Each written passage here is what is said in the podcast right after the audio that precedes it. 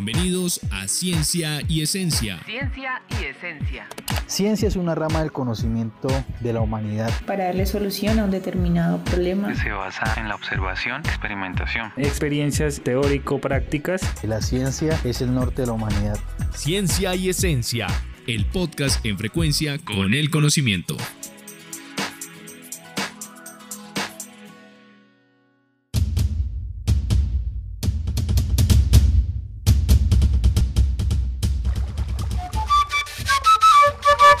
Bienvenidos a un nuevo episodio de Ciencia y Esencia, en frecuencia con el conocimiento.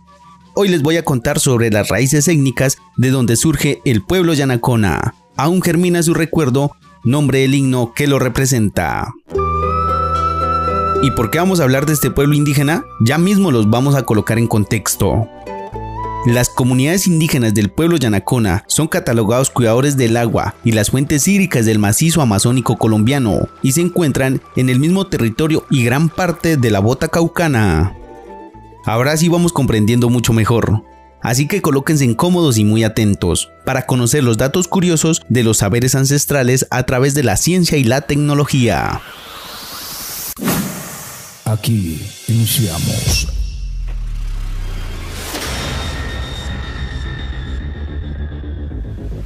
En términos generales, los yanaconas nos hemos catalogado por mantener la forma de trabajo tradicional a través de la minga, entendida esta no solo como el trabajo colectivo o de brazo pesado, sino como una práctica económica, social, cultural que ayuda a mantener los lazos de unidad, integración e intercambio. Igualmente se practica el cambio de mano y trabajo comunitario, aporte que ayuda a la estructura socioeconómica para el pueblo. A través de estas formas de trabajo se estructura la casa, preparar el terreno para la siembra, recoger la cosecha, arreglar los caminos, ayudar a los recién casados, acompañar en los alumbrados, velorios y en los funerales.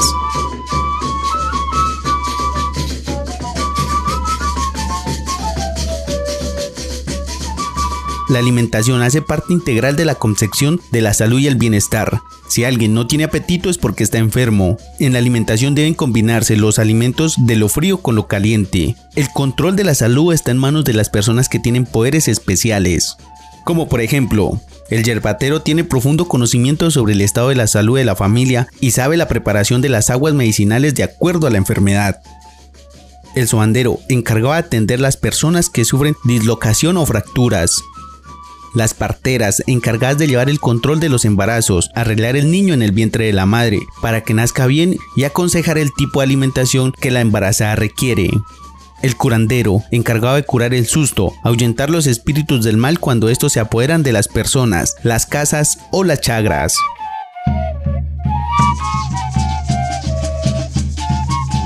También tienen gran influencia en la parte artesanal, prendas como la manta, la pincha, la jigra, la cusma y el chumbe. Para su elaboración se utilizan instrumentos como la guanga, la chanchuala, la pichanga, la macana, el bajador, el lingüil, el tama, la china y el pupuro.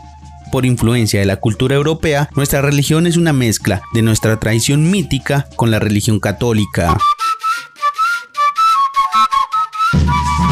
En este sentido se practican los alumbrados, consiste en llevar las imágenes, replicar las vírgenes o los santos remanecidos, patronas de cada uno de los resguardos, a cada una de las casas, para ser veneradas y recoger limosnas con el fin de hacer las celebraciones religiosas.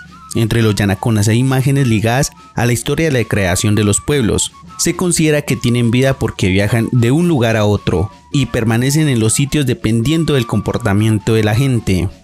Como por ejemplo Mamaconcia, es una virgen indígena, muy venerada en el macizo colombiano, al igual que el niño de Chaquiculo. Somos amantes de la participación social y política, y por eso compartimos nuestras inquietudes y tomamos decisiones a través de la asamblea. La asamblea son el alma de los pueblos, aseguró una vez un comunero indígena.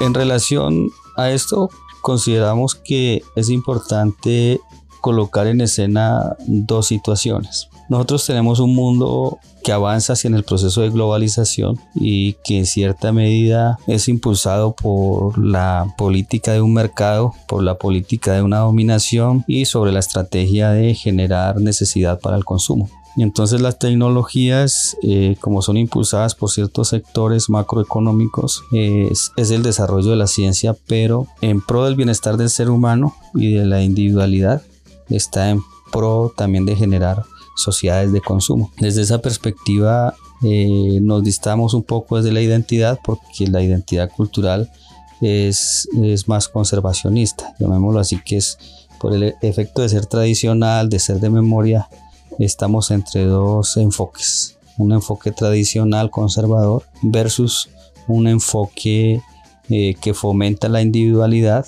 y, fomenta el principio de la libertad eh, desde el individuo.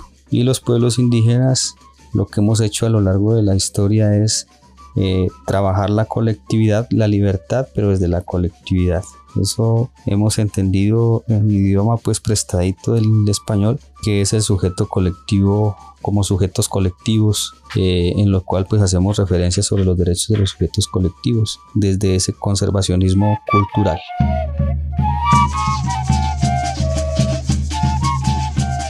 De acuerdo con la cosmovisión del pueblo yanacona, el cosmos se divide en tres partes superpuestas llamadas mundos. El mundo de abajo donde viven los tapucos, el mundo intermedio donde viven las personas, plantas, animales y algunos seres espirituales, y el mundo de arriba donde corresponde a Dios y a los santos.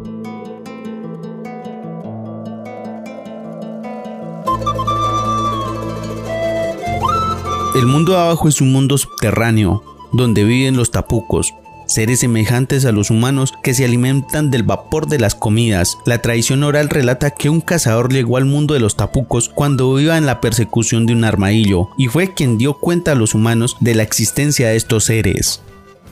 La historia de nuestros pueblos milenarios del Tahuantinsuyo y el Aviala, del gran territorio de paz, armonía y riqueza natural.